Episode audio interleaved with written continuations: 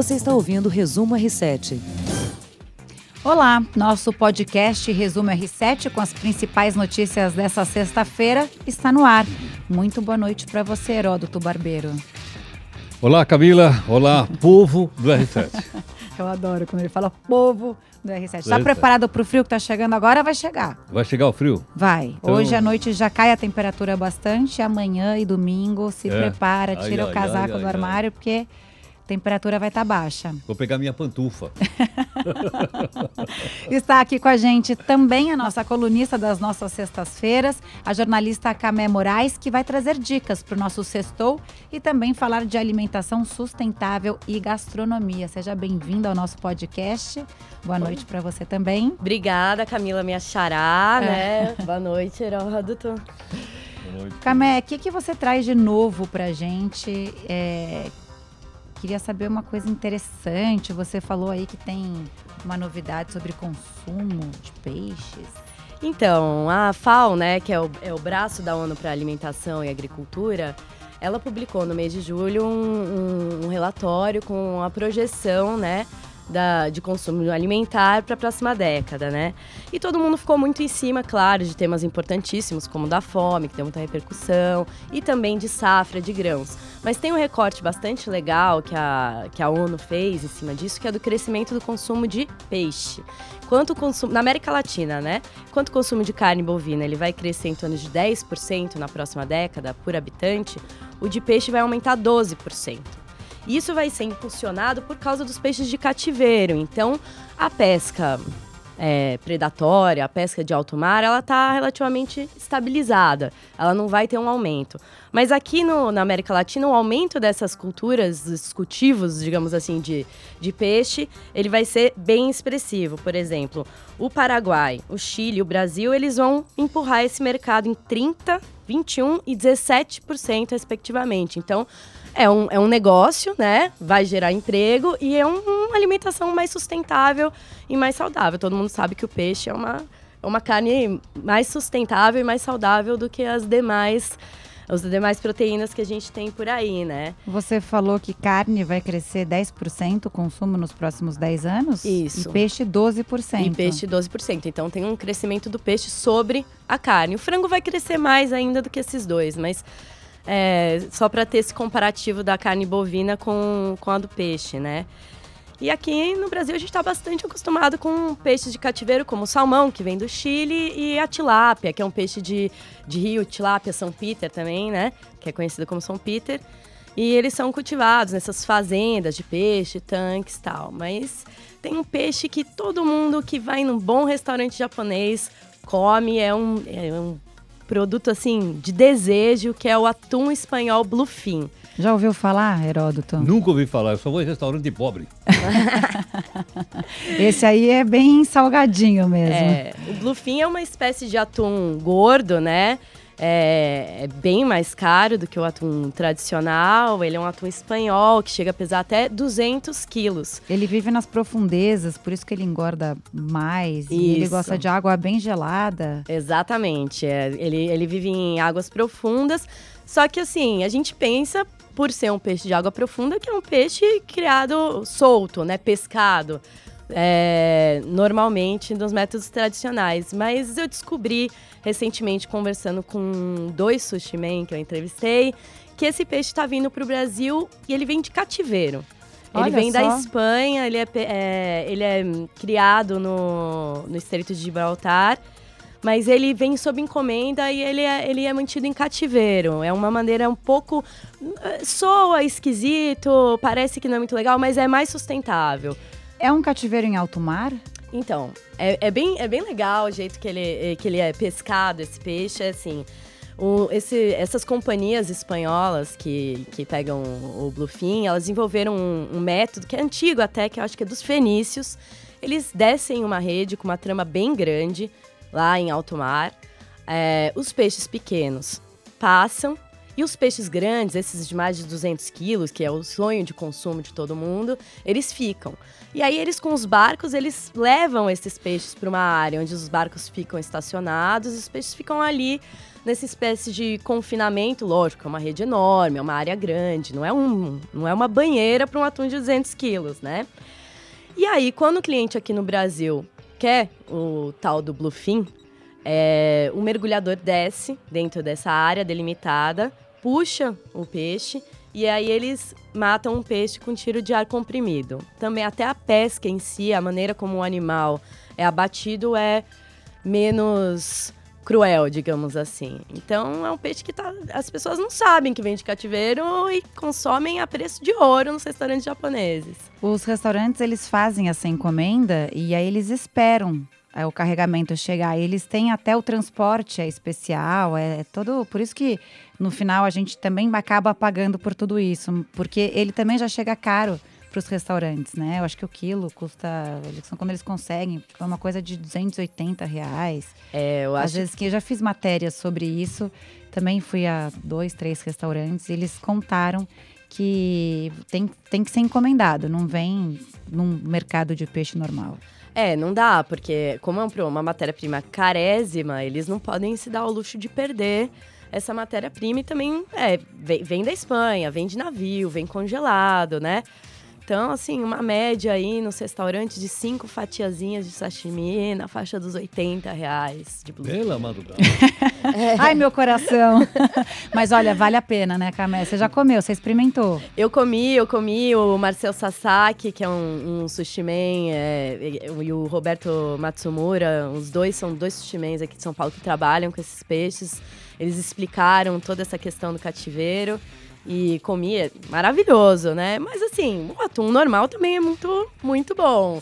Lógico, acho que numa ocasião especial vale a pena experimentar se couber no bolso, né? Em tempos de crise é meio difícil. Deixa é um atum muito macio, claro. O, o sachê de sardinha é mais barato? Ah, com certeza, né? Sardinha. Sardinha é o quê? Uns 10 reais o quilo? Uns 10 reais o quilo. Eu adoro sardinha, viu? Não tem problema nenhum. Sabe que eu um dia fui a um restaurante, sabe o que eles vendiam de sardinha? A espinha, a milanesa. Delícia. Uau. Só a espinha? Só a espinha. Crocante. Crocante. Delícia. Você nem sente que a espinha é saborosa. Caramba. Maravilhoso, é. nunca Essa comi. comida japonesa, culinária japonesa, tem muitas Puxa, coisas. Eu não sabia, não. É, umas, umas iguarias. Agora, estou falando né? de cativeiro, eu estou também fazendo isso. Eu tenho um aquário lá em casa, já coloquei dois peixinhos lá. É. A hora que ele ficar grandão, papai panela. É, é, um, é, é, um atunzinho. É, é de cativeiro, tá? Entendi. Esse de 200 quilos, esse aí é. vai ser abatido com o quê? 100 gramas. É.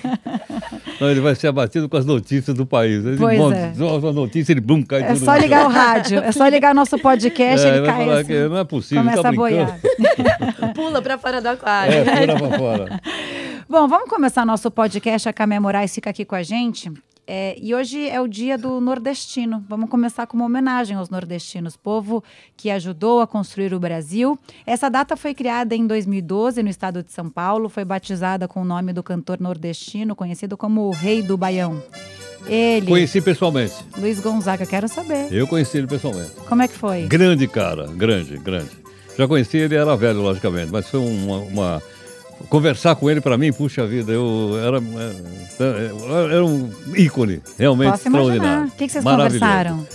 Falamos um pouco, ele contou um pouco a respeito da, da, da, tradição do Nordeste brasileiro, da cultura do Nordeste. Eu fiquei olhando para ele assim, prestando uma atenção, né? Imagina. Uma Nossa. coisa raríssima. Foi maravilhoso. Eu imagino, privilégio. Tem foto desse dia? Não tenho. Pena. Não tenho, já faz algum tempo, Pena. não tenho. Bom, ele morreu era, há 30 anos. Era durante um show é um símbolo real do povo nordestino brasileiro e retratou nas suas músicas as dificuldades, as tristezas do povo nordestino. Vamos ouvir mais um pouquinho?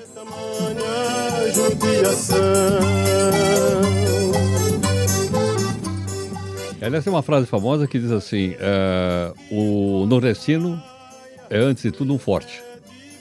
Essa frase é do Euclides da Cunha e está num livro famoso que todo mundo conhece no Brasil chamado Os Sertões. Maravilhoso. Um grande abraço, então, a todos os nordestinos. Agora vamos matar o peixinho do Heródoto. Vamos às notícias, ao nosso resumo diário. O diretor do INPE, Ricardo Galvão, disse hoje que será exonerado do cargo. Ele fez esse anúncio depois de uma reunião com o ministro da Ciência e Tecnologia, Marcos Pontes, em Brasília. O ministro até se manifestou sobre o caso nas suas redes sociais, agradeceu a dedicação e empenho de Ricardo Galvão à frente do INPE. Essa polêmica a gente falou bastante ontem, coincidentemente. E aí, se você quiser saber detalhes, ouve o episódio de ontem do nosso podcast. O ministro do Meio Ambiente, Ricardo Salles, falou que esses dados, né, os dados que foram divulgados em junho, que apontavam uma alta de 88% no desmatamento da Amazônia, são sensacionalistas e que não eram verdadeiros. Bom, ontem eu fiz uma entrevista com o diretor do INPE, não ele, outro, né, que já tinha falado. E mostrei também os dados que o ministro, o ministro tem razão. As medidas não estão corretas. Agora, eu acho que o melhor de tudo isso é a polêmica é o debate, é a discussão. Porque se está certo, a gente mantém, se está errado, a gente corrige. E acho que no caso uh, da medida está errada, porque o satélite é muito antigo, ele é impreciso, o cara mostrou no mapa, nós pusemos no jornal ontem, né? Então eu acho que por isso vão comprar uma nova tecnologia, aí o governo vai estar realmente, vamos dizer assim, comprometido em segurar lá o, o, né, o, que, o que é um patrimônio público que é a Amazônia o país ganha. É uma forma também de, de investir no, no, no Ministério né, de Ciência e Tecnologia, que está com, com um orçamento super apertado. O Marcos Pontes vem brigando por isso, né? Para ter mais verba. Ué, tá... Mas ele prometeu ontem isso ao vivo. Aliás, o Bolsonaro estava junto lá. E uma coisa que eu achei legal, sabe qual era? Não era daquelas festas de chapa branca que tem em Brasília, que vão aqueles monte de puxa-saco, já viram ou não? Uhum. Tudo faz festa, aquele muito. Não, era, era com jornalista só. Foi uma entrevista coletiva com jornalistas. Oito jornalistas foram sorteados, inclusive o nosso companheiro aqui, o Nolasco. Ah, Thiago Nolasco. Fez pergunta, foi sorteado e fez pergunta também. Então, quer dizer, qualquer jornalista pode fazer qualquer pergunta para o Bolsonaro e para o ministro, seu nome dele aí. Marcos Pontes. Não, não, o outro. Do Ricardo Salles. Ricardo Salles. Então, quer dizer, foi um embate entre jornalistas e o governo. Eu acho que isso é bom para a democracia. Sim. É, não é? Porque Sim. aí cada um pergunta o que quer. Questionamento real né? Assim a gente sai com Eu respostas. bom debate, mesmo. bom debate. Bom, a justiça voltou atrás e mandou prender de novo o motorista de um carro de luxo que atropelou e matou uma idosa em São Paulo. Fábio Alonso de Carvalho, esse é o nome desse moço. Ele vai cumprir um mandado de prisão preventiva. Ele atropelou a idosa em alta velocidade na sexta passada. O delegado pediu uma reconsideração à justiça, porque, segundo ele, Fábio oferece risco à sociedade.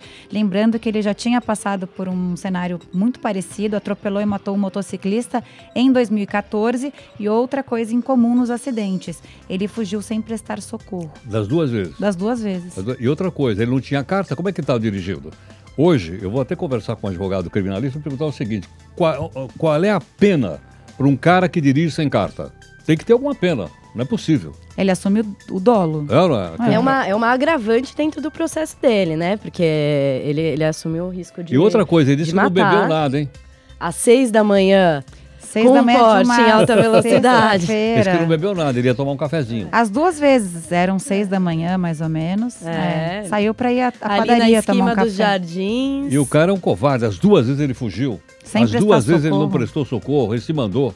Pois é, é revoltante. Pois é. é revoltante. revoltante mesmo. Ainda bem que esse delegado pediu uma reconsideração à justiça e a justiça acatou. Bom, vamos mudar de assunto. A ex-primeira-dama do Amazonas é Nejmi Aziz, é, o nome dela? É. Nejmi. Deixou a prisão nessa sexta-feira. Ela foi presa na quarta, em Manaus. Essa foi a segunda vez em 12 dias que ela foi presa e liberada.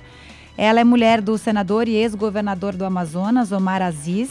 E o que acontece nesse caso? Ela é investigada por corrupção, lavagem de dinheiro e organização criminosa. Segundo a Controladoria Geral da União, foram desviados 140 milhões de reais do SUS do Amazonas ao longo desta década.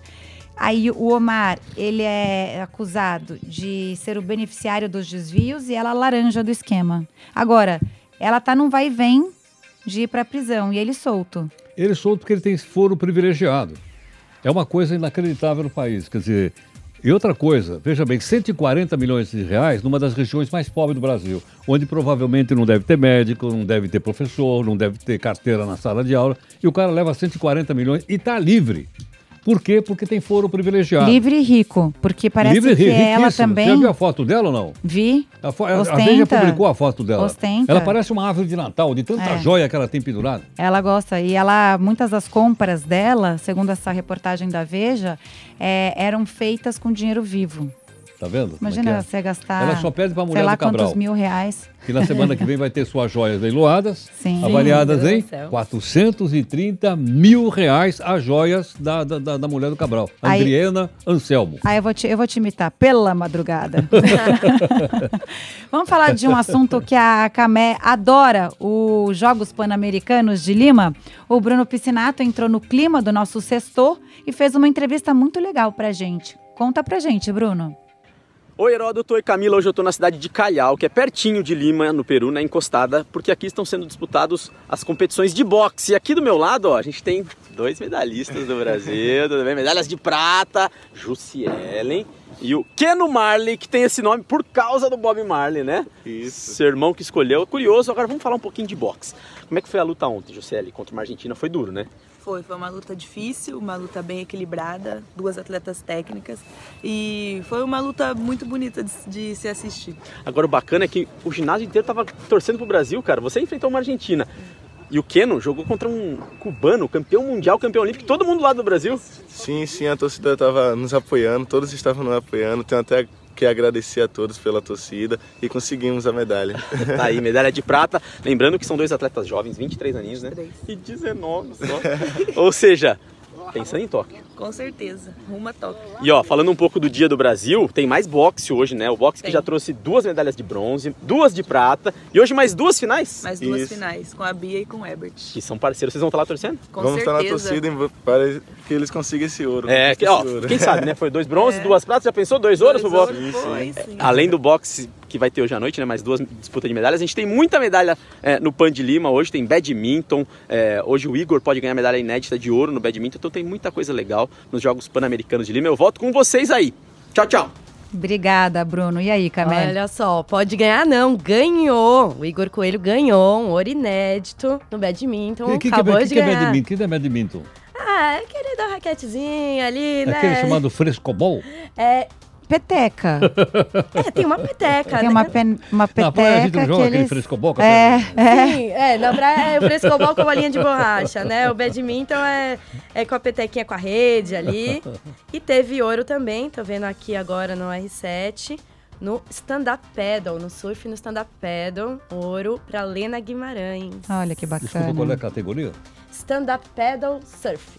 Ah, tá, no surf. É que eu Isso. também não entendo nada, então o vou stand-up paddle é aquela pranchinha que vai remando. Ah, sei, sei, E- sei. mas tem uma modalidade mais radical de stand-up paddle, que é o surf. Então tem que manobrar lá Ah, nas sim. ondas, Tá. mas com o remo, né? Camé, agora nosso tempo está quase acabando. A gente quer dicas. Já que você falou de restaurantes japoneses, de repente é uma boa para fazer no final de semana, é? Se não quiser feijoada e quiser experimentar um bluefin, o que que você... Puxada de balde. Qual é, qual é a dica para o nosso sextou aqui? Ah, eu acho que vale a pena, apesar do frio que vai fazer em São Paulo nesse final de semana, né? Também com uma mínima de 8.